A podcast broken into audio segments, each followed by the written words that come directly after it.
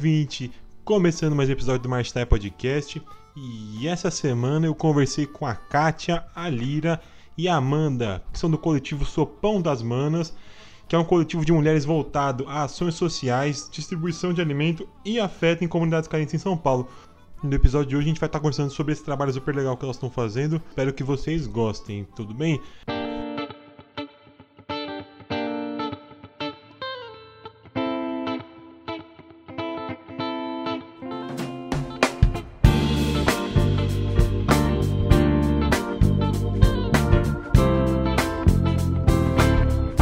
Mas antes de começar o episódio, eu sempre aproveito esse momento para estar tá agradecendo ao pessoal que apoia a gente lá no nossa campanha de financiamento coletivo do apoia.se barra Se você também quiser contribuir para a manutenção desse podcast aqui sobre comida, culinária, pessoas, coisas boas, apoia a gente lá no, no apoia.se barra podcast. A partir de 10 reais você já está contribuindo para a manutenção desse podcast aqui. Se você gosta, se você curte a gente aqui, por favor, faça essa, ajuda, porque nós estamos tentando chegar na segunda meta, que é produzir seis episódios por mês.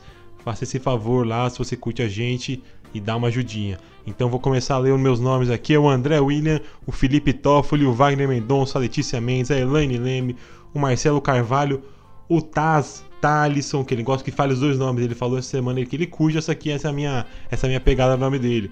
Andrei, o Rafael Galante, o André Vielan, a Paty, o Gabriel Arbex e o Lucas Borba. Um abraço para todo mundo e fiquem agora com o nosso episódio. Abração!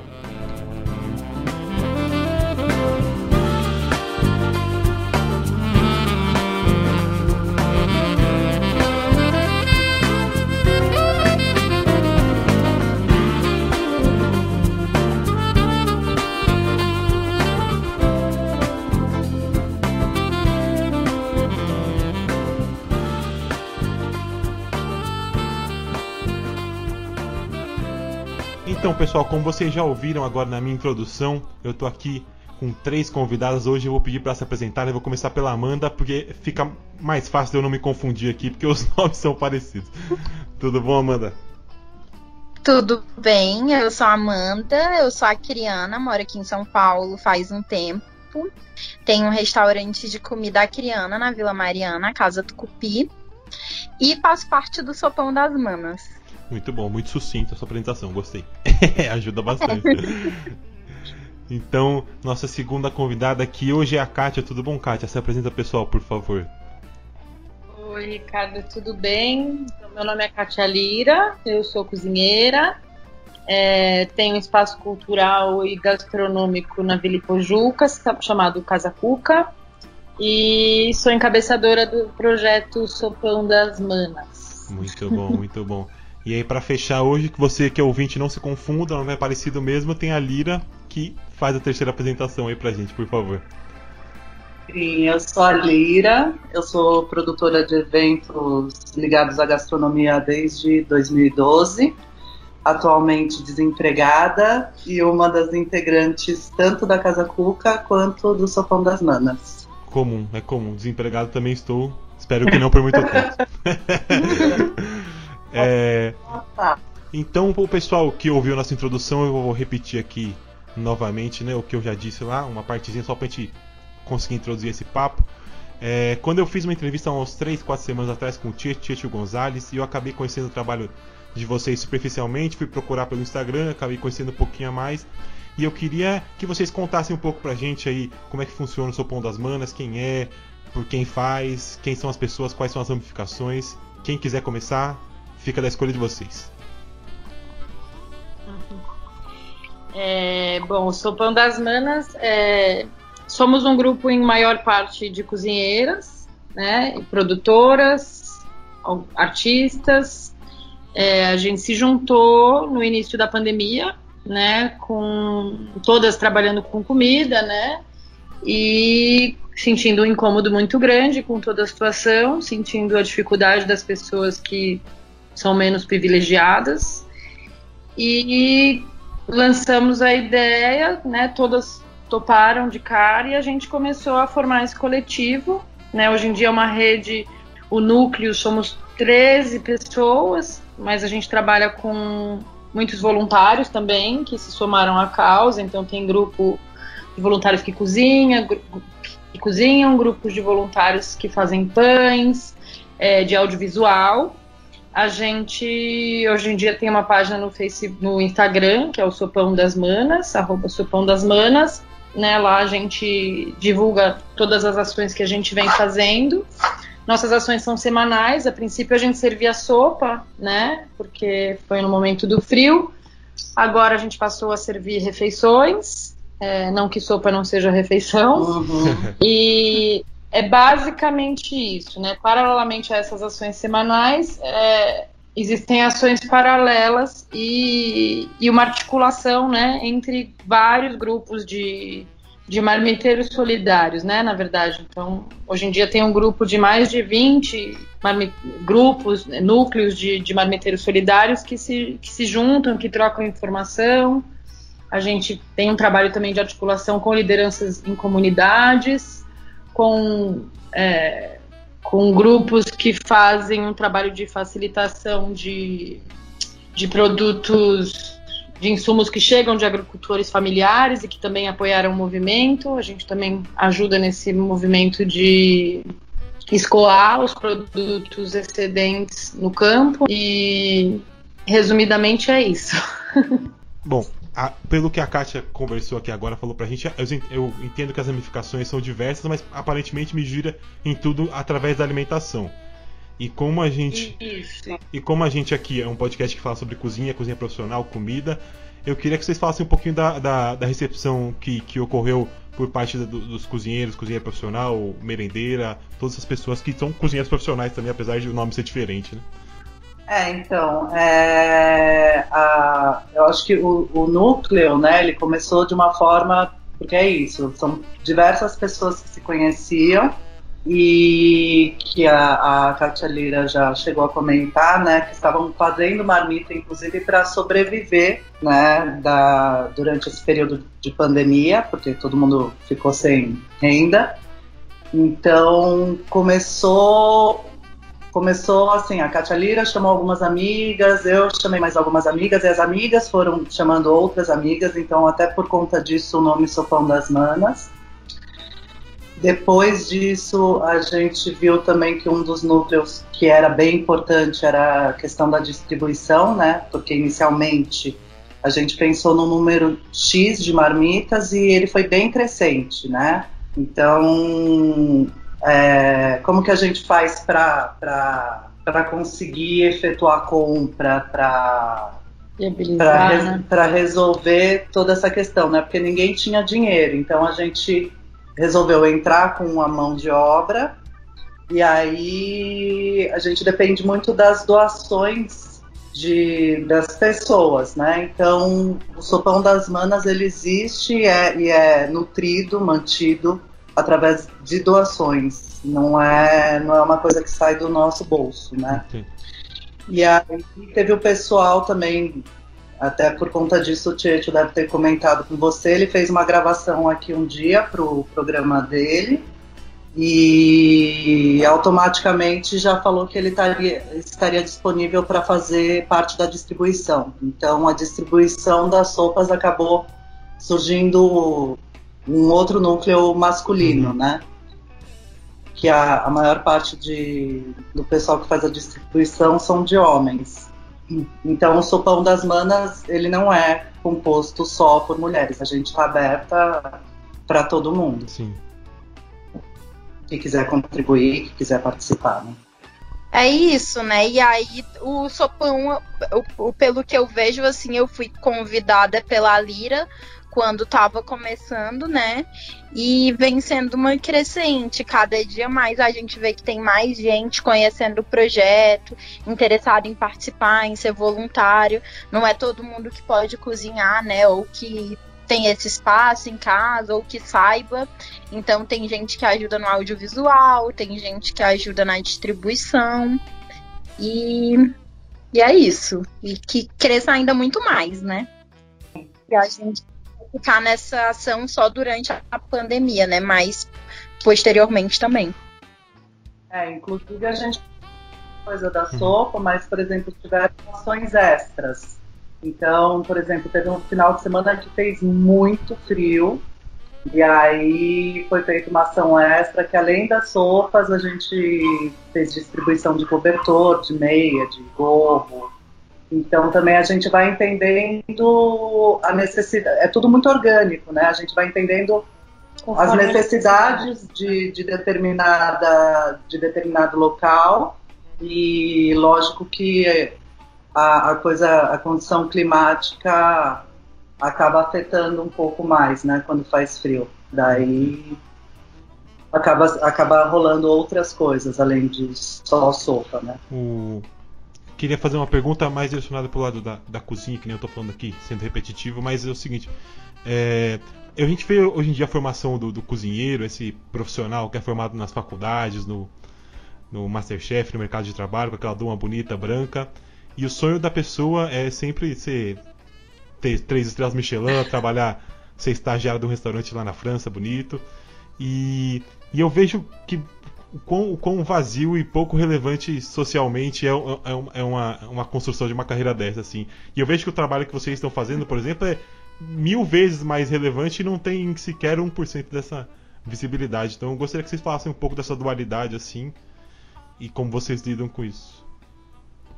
É, eu, particularmente, de uns anos para cá, decidi definitivamente não trabalhar mais em restaurantes, né? Eu acho que é um universo cruel, né? Eu acho que é um universo que reproduz um sistema que, que eu critico, que eu não sou de acordo. Né? É um sistema que explora tanto quanto os outros, é um sistema onde existe uma hierarquia que para mim ela é muito injusta, né? Ela só reproduz, eu acho que o que a gente vê do lado de fora, né, de um restaurante, né, desde o do, do começo, de quem está lá dentro da cozinha trabalhando, quem está é, tendo proveito com tudo aquilo, né, o, a supervalorização de coisas que são é, patrimônio nosso, a, a, apropriação, a apropriação cultural. Então, eu de uns anos para cá, fui como cozinheira também tentando entender qual é o meu papel, né, e social e como eu faria para sobreviver, né, através do que eu faço. É, ao mesmo tempo, eu acho que eu tenho uma sorte muito grande de trabalhar com cozinha, porque primeiro eu amo fazer isso, eu gosto muito, né? E eu acho muito importante a gente fazer o que a gente gosta. E, e eu acho que isso tem um papel fundamental, né? Numa, se a gente acredita numa transformação, eu acho que pela alimentação, é, alimentação é a uhum. base, né? É a base. Todo mundo para comer. É, então eu acho que gente, nós como cozinheiras temos um papel fundamental numa transformação que a gente acredita e eu vejo assim, eu, nesse momento eu estou vendo uma oportunidade muito grande da gente realmente conseguir se engajar nas coisas que a gente acredita, porque se é agora ou nunca, Sim. né? Então, para mim o sopão ele veio muito nesse movimento. É, e, e, como cozinheira eu hoje em dia sou autônoma e tento tento criar e inventar um lugar que na verdade não existe muito, né? Eu não trabalho num restaurante, eu não tenho, eu falo, né? A gente tem um espaço aqui cultural e gastronômico, mas é a nossa casa. Então a gente recebe as pessoas na nossa casa em eventos pontuais né, não é um restaurante que está aberto, a gente né, é, se desdobra como a gente pode para fazer o que a gente acredita, num valor acessível, é, para compartilhar cultura, conhecimento, é, prazer, né? Também passa muito por esse lugar da gente acolher, né? E eu acho que isso que a gente está levando para a rua e para as comunidades hoje tem um pouco a ver com, com essa característica, né? Não é só comida que a gente está levando, não é só sopa, e a gente sabe que a sopa não vai solucionar uhum. o problema daquelas pessoas, mas o afeto que a gente leva, né? O que a gente coloca, a energia que a gente tem colocado nesse projeto, eu acho que ela é muito importante, tanto para a gente quanto para quem recebe quanto para quem está vendo a gente fazer, a gente percebe que as pessoas têm se inspirado muito nesses movimentos.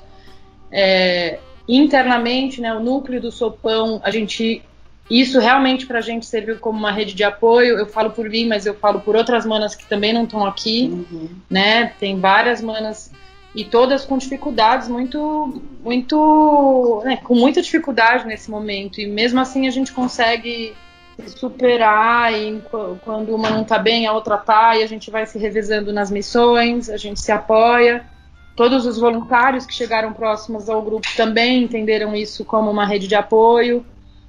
E quando a gente chega nas lideranças comunitárias também, né, a gente entende que só da gente estar tá lá e ouvir o que, que as pessoas, né, e tá, tá em contato com uma realidade que se a gente quiser a gente não precisa ver, né? Nós fazemos parte de uma classe privilegiada, então a gente poderia muito bem ignorar e, né, porque faz mal, porque é muito doloroso, mas é uma realidade que ela é muito presente. E ela é é uma grande parcela da população que vive numa realidade miserável que ninguém mereceria viver. É, Amanda, se quiser falar novamente aí, tá aberto. Se quiser responder a mesma pergunta que eu fiz, passei pra Kátia, que achei que ela respondeu de maneira perfeita, mas se tiver alguma coisa para acrescentar. Hum. É, eu. Eu vim para São Paulo fazer faculdade de arquitetura, né? Eu nunca nem tinha imaginado na minha vida entrar para esse mundo da, de comida, nem cozinhava nada. E quando eu saí desse universo da arquitetura, já foi fugindo de tudo isso, de, sei lá, não querer ser a melhor arquiteta do mundo, enfim, porque eu falei, não, não é isso que eu quero, enfim. Então, desde que eu comecei a cozinhar, eu nunca nem sonhei com isso, já ah, isso é uma chefe e tal. Eu nem odeio quando me intitulam como chefe. É, eu nunca estudei gastronomia, eu sou super louca e autodidata, assim, tudo que eu foi falando no telefone com a minha avó, com a minha mãe, e vendo, assim, durante, na vida, né?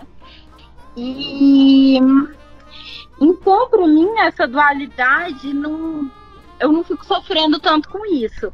Mas agora, durante a pandemia, eu fiquei também, cara, eu preciso fazer alguma coisa, né? E foi muito legal quando eu recebi o convite da Lira, porque faz, não dá para fazer sozinho, né? Sozinho o que eu ia fazer era muito pouco. Agora, estando dentro do grupo, é uma outra dinâmica.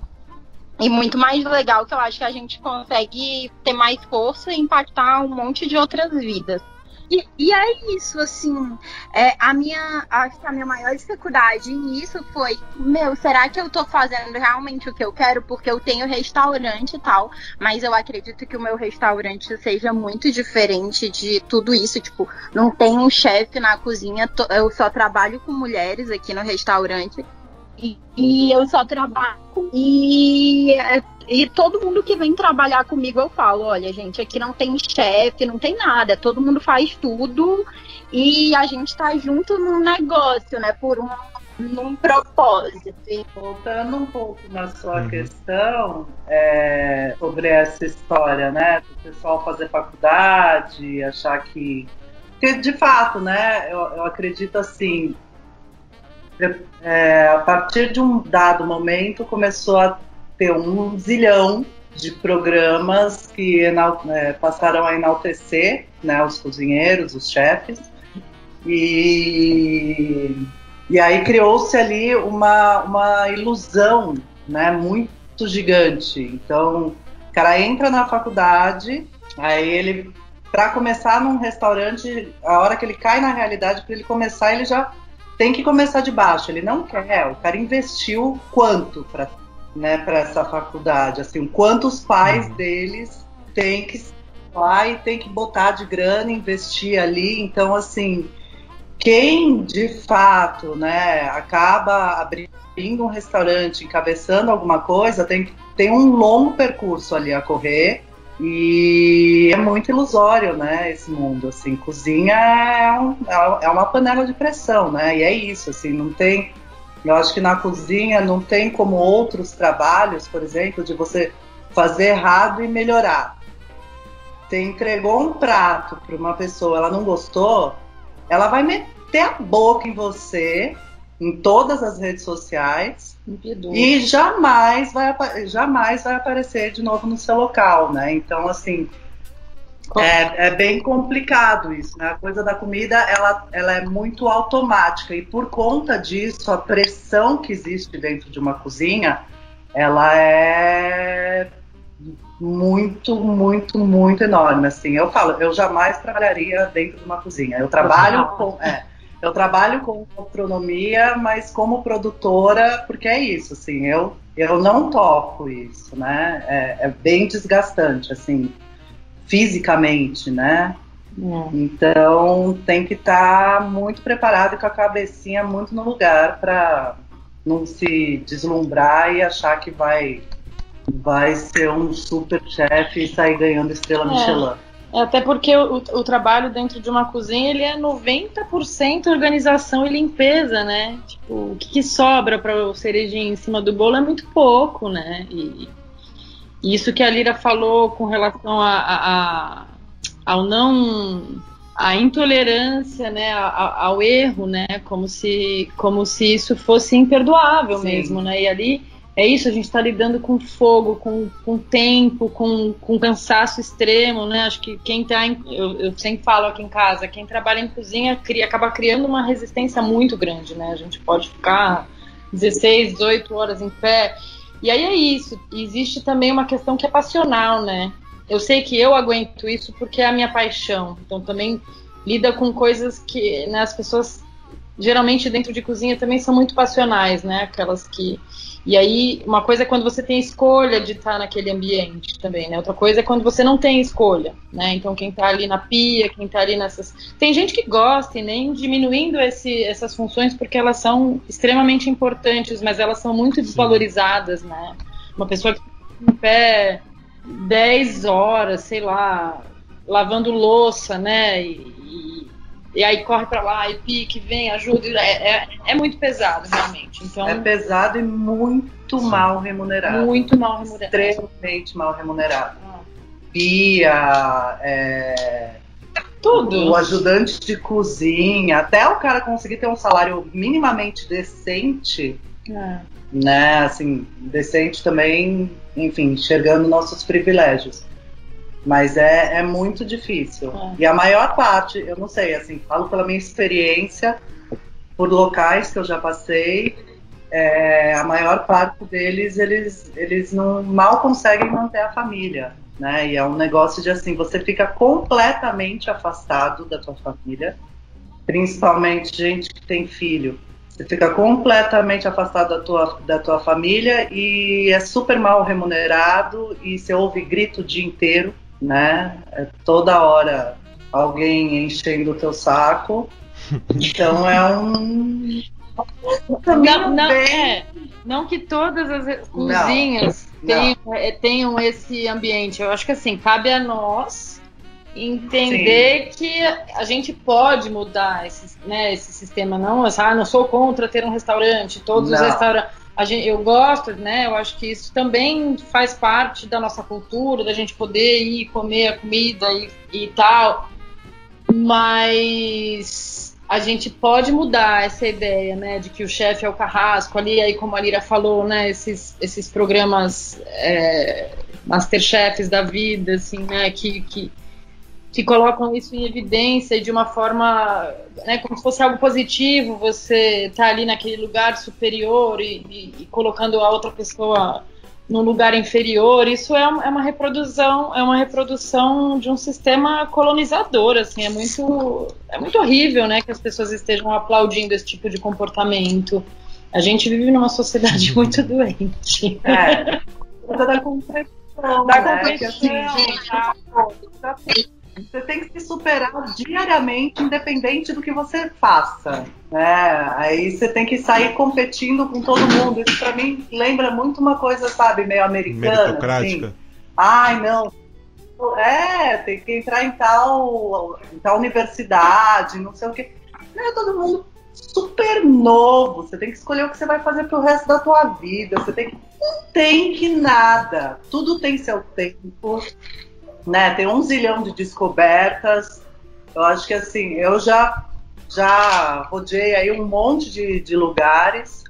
Então, já fui gerente de casa noturna, já trabalhei com exposição de arte, já.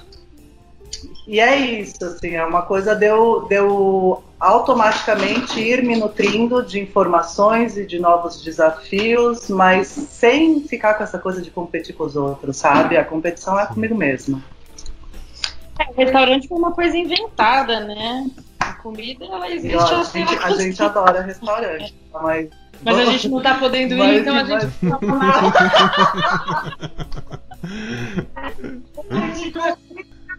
pra ir no restaurante. bem, gente, a gente fala bem. A gente troca várias Dependendo, ideias. dependendo de quem fala Ó. mal, a gente fala mal junto, não tem problema não. É isso.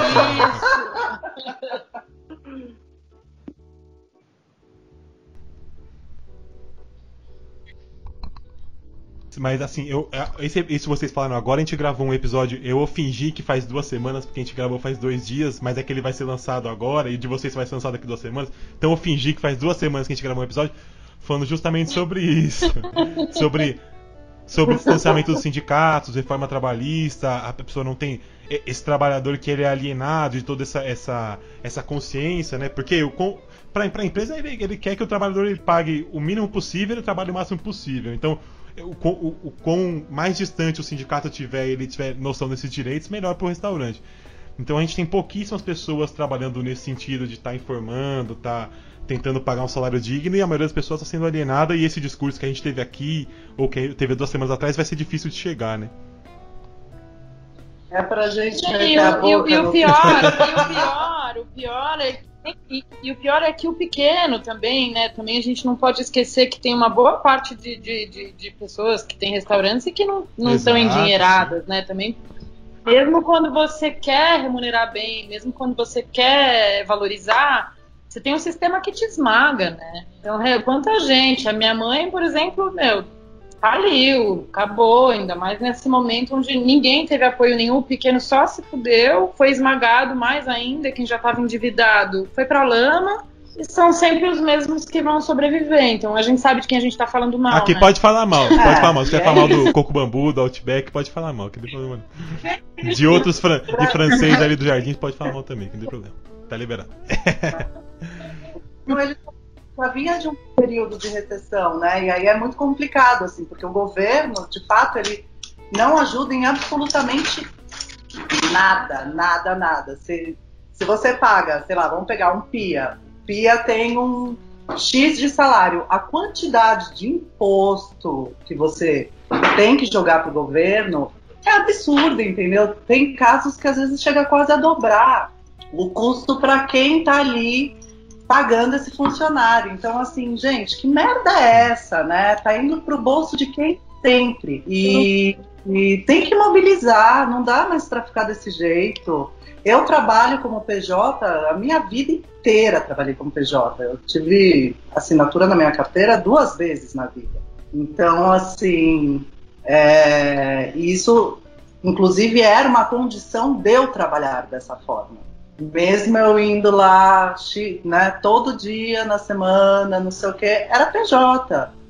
Vou entrar com uma ação trabalhista? Não, não vou entrar, porque, enfim, foi o que eu acordei. Mas existem pessoas que se fodem nisso, né? E quem se fode é empregado e empregador.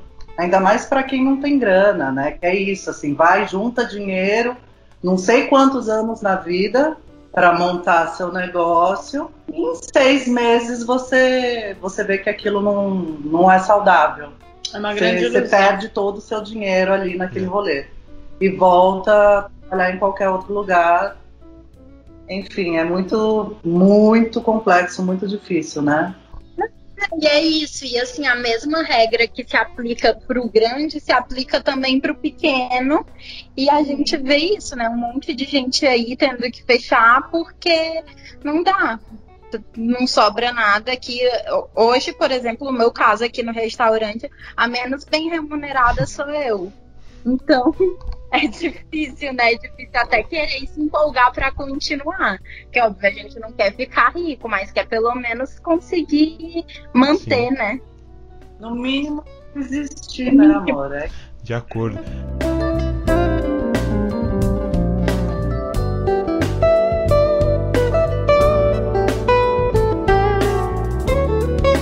Queria aproveitar então o gancho que vocês me deram aqui para chegar em outra questão do é, nesse trabalho que vocês estão fazendo do sopão das manas.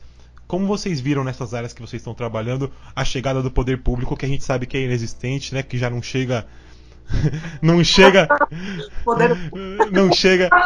Eu, te, eu tentei fazer a pergunta de maneira séria aqui sem dar risada, mas não deu certo. Então. Quem está tendo a fome da população durante a pandemia é a população. É a popula somos nós, né? Simples mortais fazendo o trabalho Sim. do governo, de um governo inútil, assassino, porque o que eles querem é que todo mundo morra. É um absurdo, assim. E por um outro lado, está sendo muito interessante entender a força que uma comunidade organizada tem, né? Então, eu acho que a gente tem que apostar nisso, é de baixo para cima que a gente vai revolucionar, né? Não é de cima para baixo, não vai vir de lá, é, né? essa comunidade que a gente atende, principalmente, né, que é a Diogo Pires, é, se trata de, um, de uma ocupação, né? Então ali já, né, toda essa questão da Secretaria da Habitação e, enfim, é uma burocracia burra. Para falar né? melhor. É a tal da burocracia, né? É a burocracia, então, né, é, é, é um fato que cada dia mais tem gente chegando em São Paulo e essas, essas pessoas precisam ir para algum lugar, elas não podem ficar na rua, elas não podem ficar enfiadas debaixo da ponte. Ninguém pode ignorar que essas pessoas estão chegando. São Paulo é uma cidade rica, tem dinheiro aqui, a economia ela gira aqui, né? Como é que a gente não consegue? A gente paga tanto imposto, como é que a gente não consegue ter uma política que funcione para a população, né? É uma política que não é feita para pessoas. Eu não sei para quem que eles estão fazendo, além, além do bolso deles e dos interesses de poder né? Eu não sei qual vai ser o limite, né? Na verdade, mas eu espero que, que a gente consiga fazer algo de muito importante, né? Nessa batalha toda, porque se a gente não se organizar e se a gente não se unir, tem muita gente morrendo de fome para começar, né? Aí depois tudo que vem. É, inclusive o PIB, a, a, contribuição do PIB brasileiro de São Paulo ela é enorme, né? Então, assim, caramba, onde é que tá? Dinheiro para fazer a cagada que fizeram dinheiro. no Vale do Anhangabaú? Tem. Como assim não tem dinheiro para fazer casa para as pessoas e para que as pessoas não passem fome? Ah. Não, tem umas coisas engraçadas, assim, né? Ai, pandemia. Começou a pandemia, daí você começa a ver um monte. Começa a ver, não, ouvir, né? Um monte de britadeira. É, reforma pra lá e pra cá, né? É, tá todo mundo ali, dando é. aquela gambiarra no asfalto, gastando a, o seu dinheirinho. E, na verdade, Inutilidade, ninguém tá na rua, in, né? Inutilidades públicas. É. Última vez, olha agora. Mas é isso, gente. É porque elas já me representam ah, demais. Tá ótimo. Mas o que eu mais vejo é fazendo canteirinho de jardim, ainda mais agora ano de eleição, né? Mas e aí, eu vou ter que pedir desculpa para vocês e vou ter que sair um pouquinho antes. Vai lá, vai lá, vocês me perdoam? Que é isso, imagina. Já perguntou se você Amanda, quer falar mais alguma coisa? É, eu sei que ficar, Amanda, Amanda. Mas, ó, concordo com tudo que elas estão tá falando, bom, tá viu? Acredito em você. Mil. Acredito. Tá bom. Obrigada. Que é isso, imagina, a gente agradece aí. Eu que agradeço, no caso.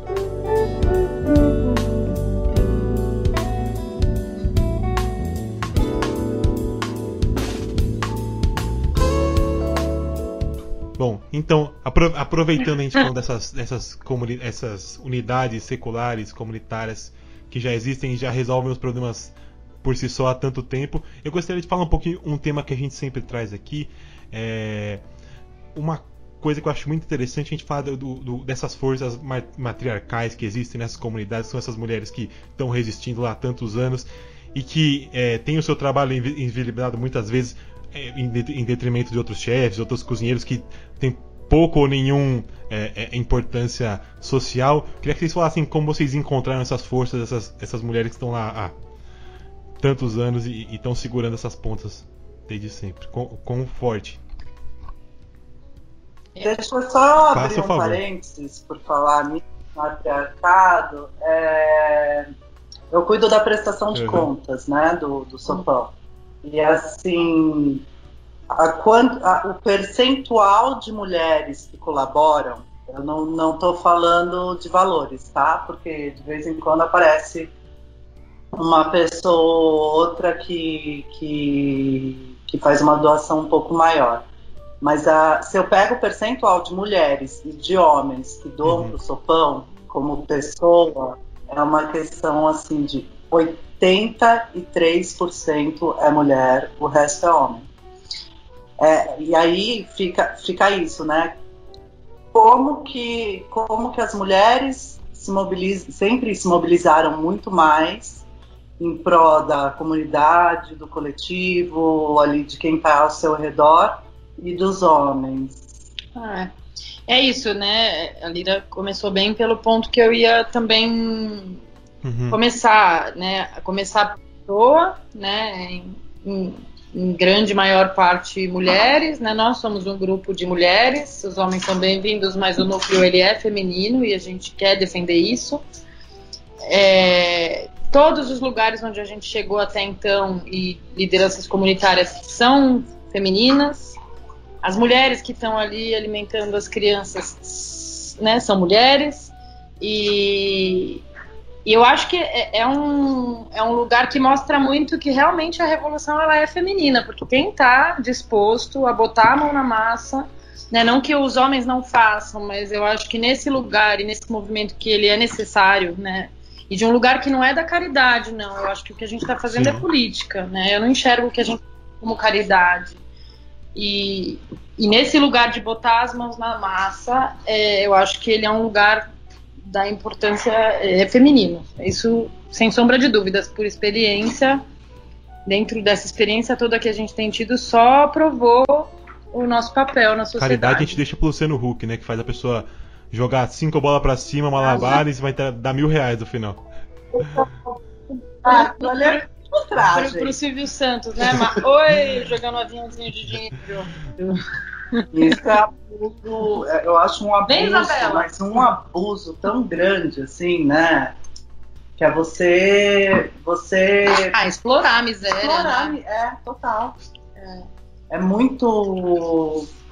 Nossa, me dá, me dá. Uh, nem, nem, nem é, e é isso, a gente vê também o quanto é importante que a gente também acesse esses lugares como mulheres, né? A gente passou por, por exemplo, Paraisópolis, que tem um trabalho incrível, assim, né? E eles desde dois, elas, né? Desde 2002, é, que é, tem o grupo lá das cozinheiras que é o Mãos de Maria, que é, que inclusive indico super você entrar em contato. Porque conheço, conheço, tenho, tenho, tô até com o WhatsApp delas aqui. É, só nesse lugar, né, de, de, Como é que fala?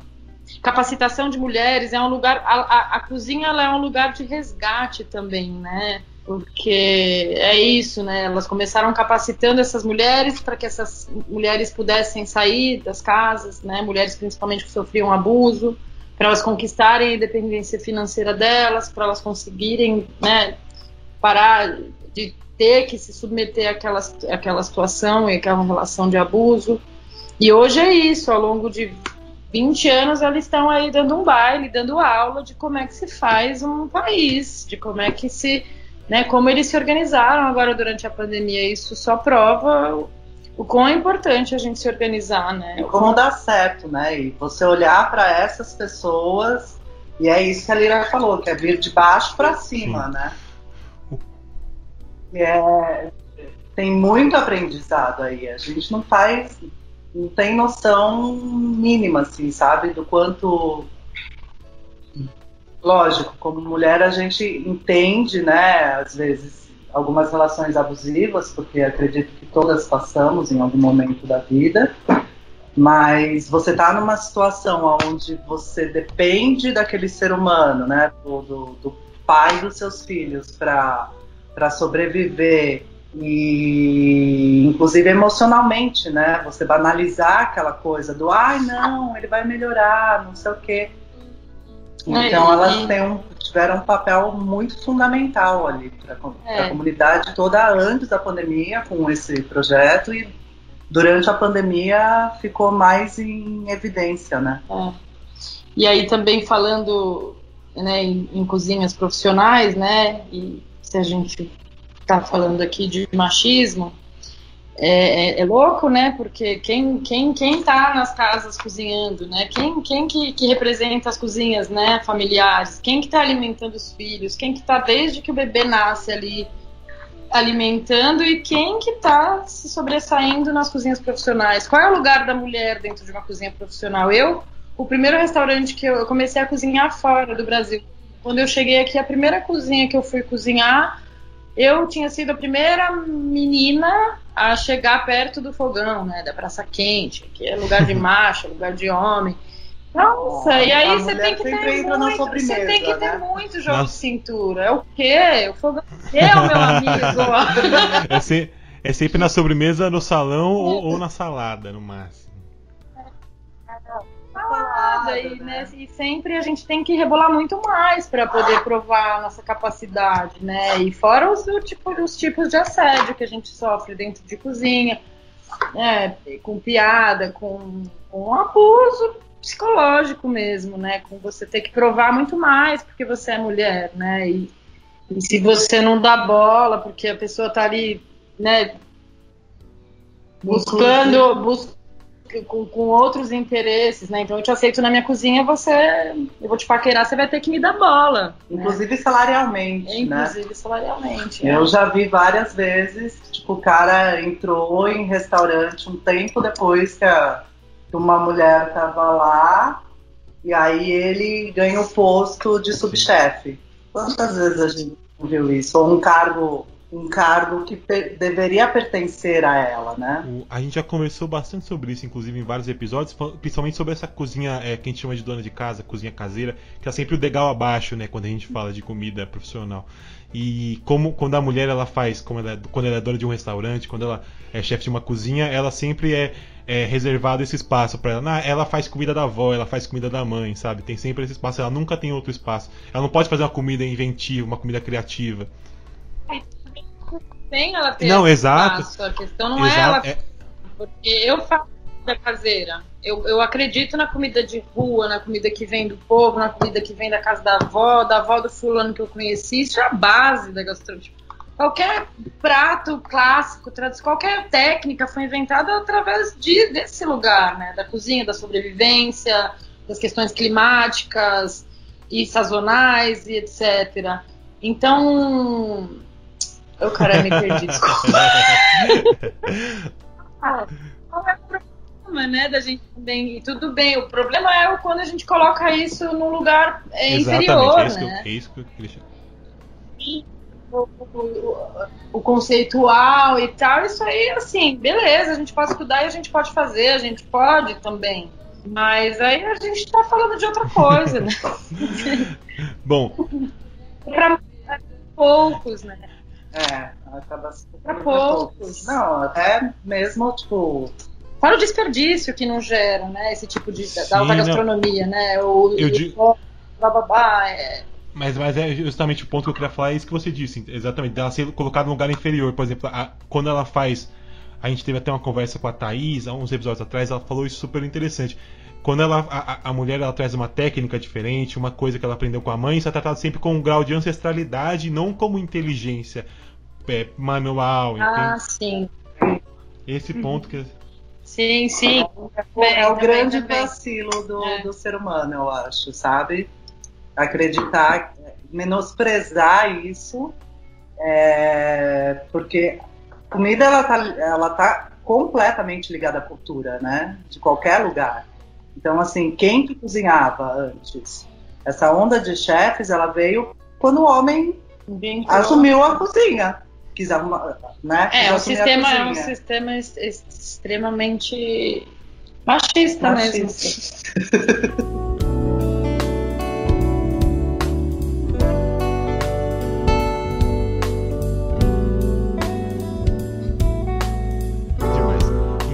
eu queria aproveitar para a gente já tá chegando nos 45 minutos aqui, eu já aproveito para a gente encaminhar mais para o final. Teria alguma coisa para pessoa que quer contribuir, que quer ajudar, que quer se informar, que quer tá podendo participar ou está criando o seu próprio coletivo, está desenvolvendo um trabalho, que vocês dariam de dica ou, ou, ou ajuda ou o que tiver para informar, por favor. Olha, é...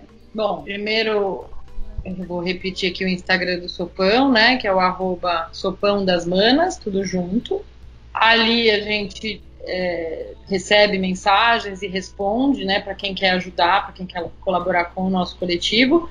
Mas eu acho que é o primeiro passo para quem quer entrar no movimento. Você vai, você faz uma panelada de comida na sua casa. Você pega o que você tem na sua casa que você não usa e você vai para a rua porque não falta gente. Ainda mais agora, né? Você anda pela rua, é impressionante o número de, de, de, de pessoas, né? O quanto aumentou. Então, e se agarra a qualquer movimento que você vê, e você entra nele e você vai sentir se isso, se isso te representa ou não, né? Eu acho que é acreditar na ideia, né? Nessa, nessa ideia de, de coletivos que, que fazem, que tem um papel fundamental, né?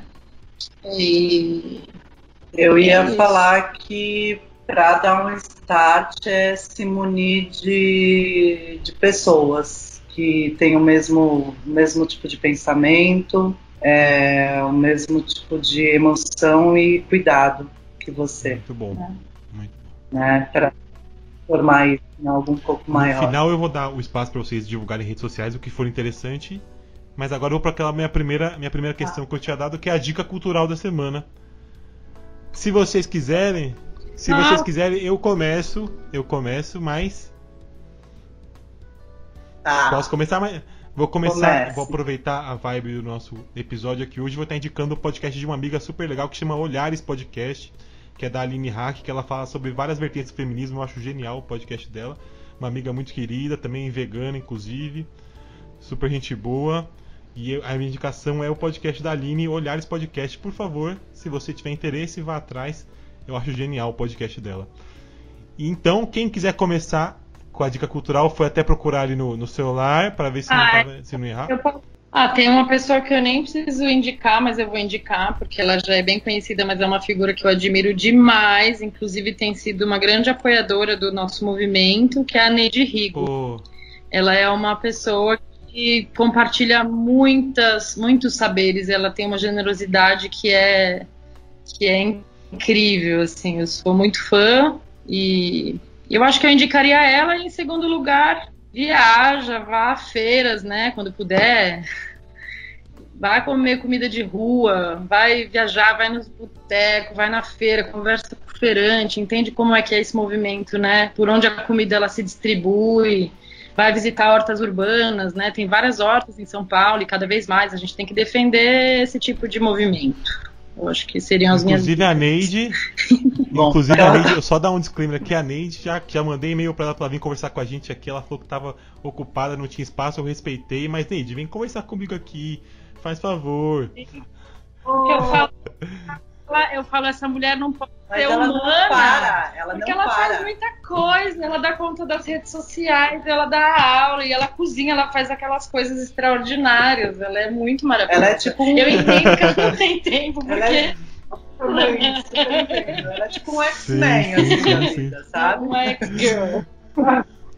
Girl. Mas, enfim, já que a parte de comida aí foi falada já, eu acho que existe, tem um que a gente ainda não participa muito, né? Mas tem um Instagram que é Viva Pelve, que eu acho, como, como a gente está confinado, né, dentro de casa, é, é, bem importante para a mulherada e conseguir se nutrir fisicamente durante esse período. É e ter um olhar mais para si. A região é, pélvica, né? É, que é tão importante. Através da dança, sabe? Eu acho que, legal, que pode legal. ser boa. Um, um bom contato. Muito bom, então. Tem, tem as redes de ativismo também. Que, Pode falar, falar 5, 6, 7. Ativismo alimentar parte, que é o shepativismo, ah, que eu, aliás, muitas das manas, eh, né, eu pelo menos conheci muitas das manas no rolê do ativismo, né, e principalmente pela Shepa, né, que é um dos núcleos da, da mídia ninja. Então, shepativismo está aí todos os dias disparando muita informação e, e aí nessa luta no ativismo alimentar. E agora eu vou pro nosso próximo momento aqui, que se vocês já pensaram na história, se não faça favor de pensar. Eu lembro que a minha avó, por parte de, de pai, assim, né, desde muito pequenininha, ela, ela ajudou a me constituir como ser humano e ela tinha uma coisa muito bonita quando ela fazia os pães, as roscas, que a gente ia lá, sovava o pão, sovava a massa e ela botava tudo, colocava um lençol novo na cama dela, colocava todos os pãezinhos e falava, Lira, agora tá na hora de dormir, deles dormirem. Aí eu ia lá com um outro lençolzinho Ai, e ficava. Aí ela colocava uma bolinha no final do, do, de um copo com água. E aí quando subia, eu já posso acordar? Já posso acordar?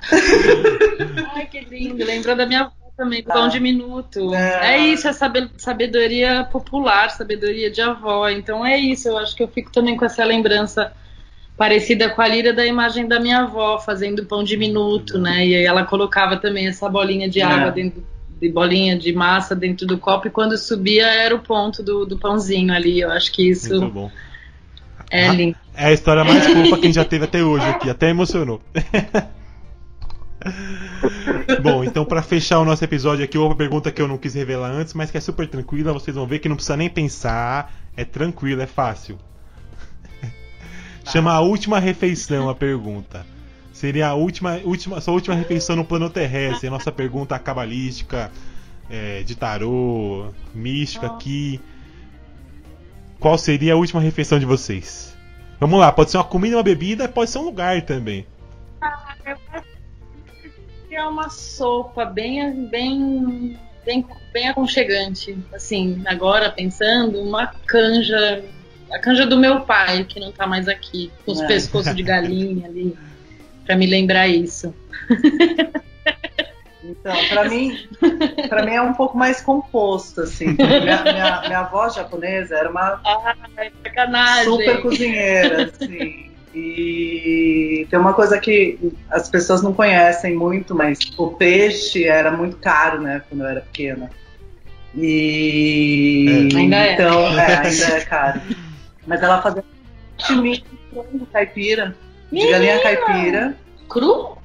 cru, sashimi de Menina, frango caipira. E ela fazia um picadinho que ela deixava ali marinando no miso. Era um picadinho de carne com batata e cenoura e cebola. Acho que seria um meu último, minha última composiçãozinha. Nem precisa da Nossa, sobremesa. sashimi de galinha caipira, gostei. Mas ela fazia, um, ela fazia uma, um doce também que quase ninguém gosta, né? Que é aquela coisa de cozinhar o feijão azuki.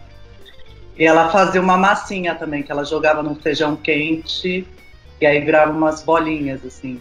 Aí seria cardápio Muito bom, completo. muito bom. Muito obrigado. Eu queria aproveitar esse momento para agradecer primeiramente essa conversa aqui hoje e que foi que foi demorou algumas semaninhas aí, mas que bom que aconteceu. Fico muito feliz. É, tá bom, o importante é acontecer, o importante é acontecer. não é sair de rir, não corre não. Neide, por favor, Neide, vem conversar comigo aqui, Neide.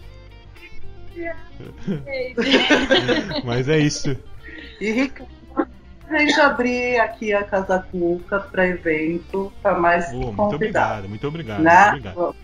Bora se Muito obrigado. Espero que seja em breve, né? Em breve, mas infelizmente não parece estar tão breve. vai ser, né? Vamos jogar na realidade. Mas, Muito obrigado. Mas no sonho reabriu, É. viu? Eu tive um sonho outro dia, reabriu, foi Ah. lindo. Mas aí na hora que acordou, Mas tinha Eu filho. Nada com Vamos co-criar, minha gente. O negócio é a cocriação de um lugar melhor pra gente poder. Que não seja igual a antes também, porque não tava legal. Bom, essa é a frase. Muito obrigado pela conversa. Queria abrir o espaço para vocês divulgarem em rede social, o que tiver interesse, o que não tiver também. Tá. Obrigada. Então, ó, tem o arroba da, o Instagram da Casa Cuca, que é arroba casa underline cuca, que ali a gente agora tem feito marmitas para a pessoa receber na casa dela. A gente entrega todos os sábados comida caseira, cozinha afetiva, comida original, comida de rua, comida que a gente inventa. E não menosprezem, E não, hein? menos- é, menospreze, é o que a gente tem, é o Bom afeto demais. que todo mundo precisa agora. A gente faz de forma, enfim, a gente se empenha muito. É, tem o meu Instagram pessoal, que é arroba Calira, e o arroba Calira com isso. Calira com KY. Importante, importante. O meu é. o meu é Lira com I. arroba Calira com KY. E o Sopão das Manas, arroba Sopão das Manas, tudo junto, sem acento. E da- tem o. Não, o meu nem é aberto, gente. Ah, é nem, nem, Ela nem não é uma pede. pessoa pública.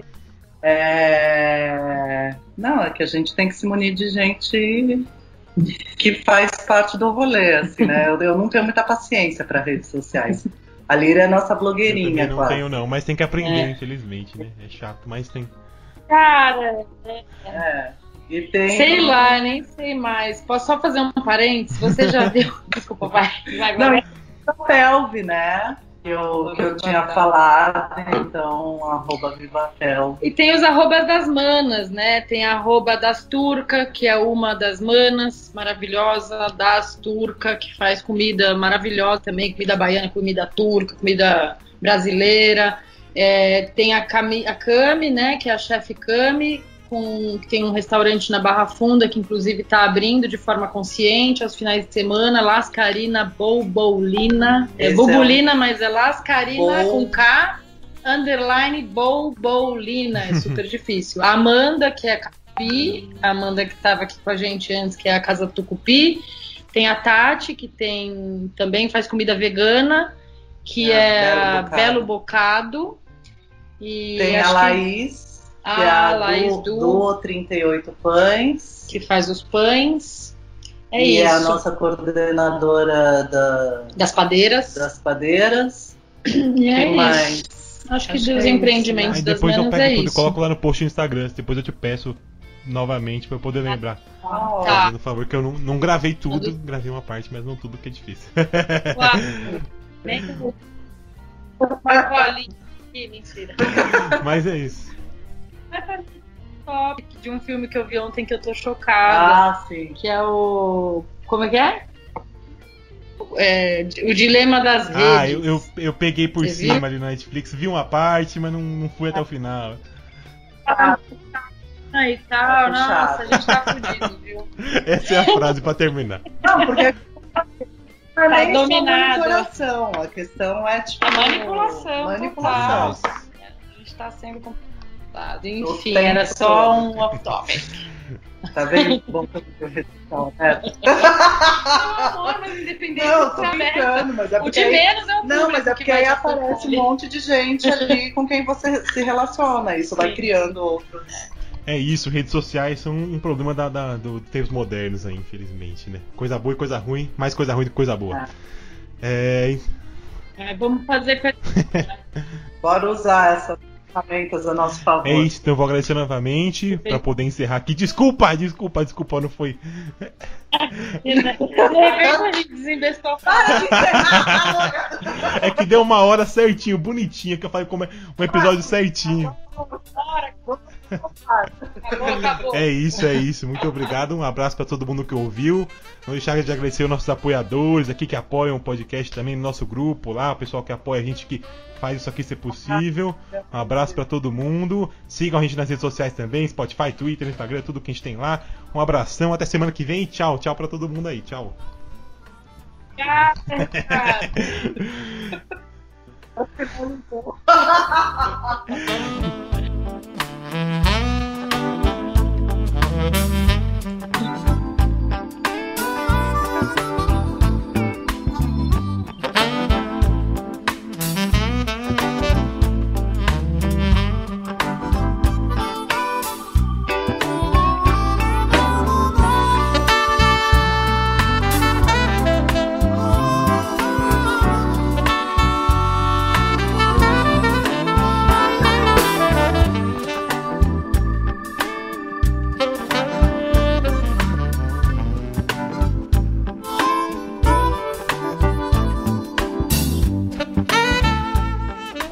minutinhos aqui bem tranquilo.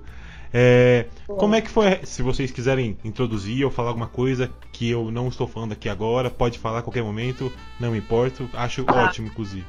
Eu vou só pedir um instante que meu gato quer abrir a porta ali, mas ele não consegue abrir sozinho. tá vendo? O gato dele é mais comportado que a tapioca.